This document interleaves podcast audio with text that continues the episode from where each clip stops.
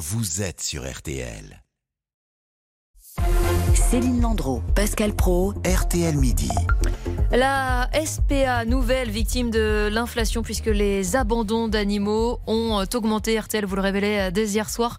Une hausse de prise en charge de 15% pour l'association au premier trimestre 2023. Pour en parler avec nous, son président Jacques-Charles Fonbonne. Bonjour. Bonjour Madame Landreau.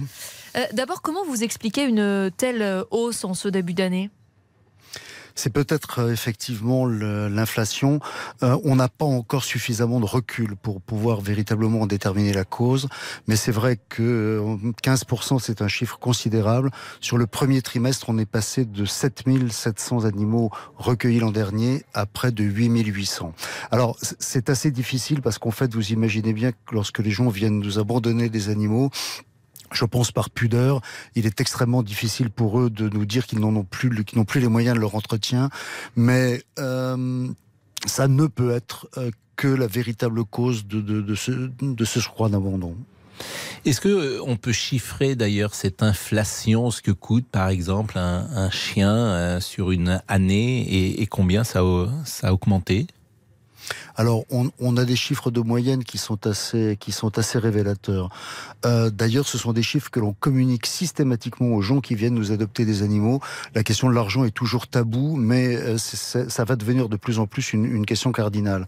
C'est à peu près autour de 1000 euros pour un chien, un petit peu moins pour un chat, avec un chien dont, en bonne santé, c'est-à-dire l'alimentation, c'est-à-dire les soins, c'est-à-dire les vaccins, sur une moyenne. Évidemment, si vous avez un chien plus gros, ou plus âgé, euh, ou un chat plus, plus âgé, ce, montant va, va augmenter évidemment. Avec des frais euh, vétérinaires euh, par exemple.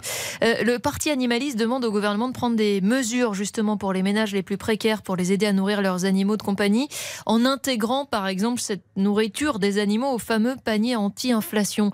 C'est une demande que vous pourriez faire vous aussi? Oui, effectivement. Euh, vous imaginez des gens qui seraient dans la difficulté de ne plus pouvoir nourrir leurs animaux ou de leur donner une nourriture qui serait pas adaptée, c'est-à-dire les, restes des repas, euh, ce qui convient pas du tout à leur équilibre physiologique.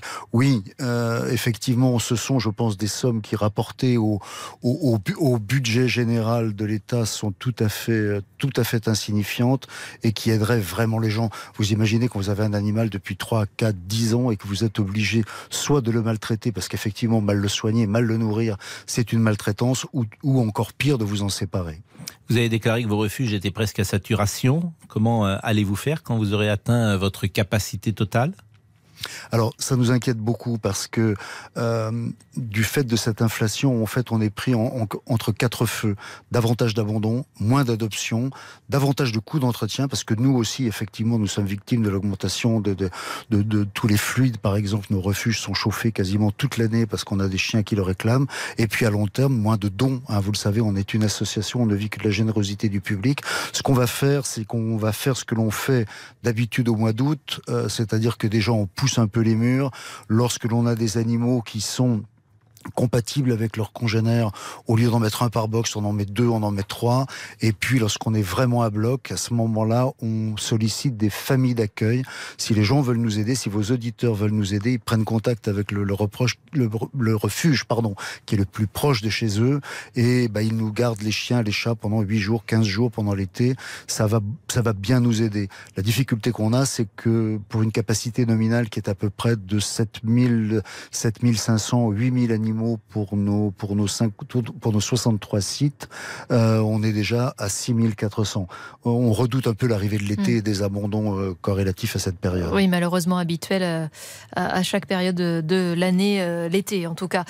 vous, vous disiez, on a un appel à lancer pour des familles d'accueil qui pourraient nous donner un coup de main en cette période particulièrement tendue.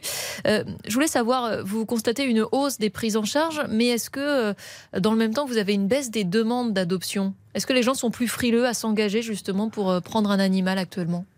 Alors pour le moment, euh, pour le moment, euh, on a une stagnation, davantage d'abandon effectivement, mais un nombre d'adoptions qui est à peu près identique. Euh, le seul effet qu'on a de ce point de vue, c'est que bah, si rentre davantage d'animaux, mais qu'il en sort pas davantage, on a un allongement de la de la durée de la présence dans nos refuges. On est passé d'une moyenne de 51 à 56 jours sur l'année, la comparaison entre l'année 2022-2023.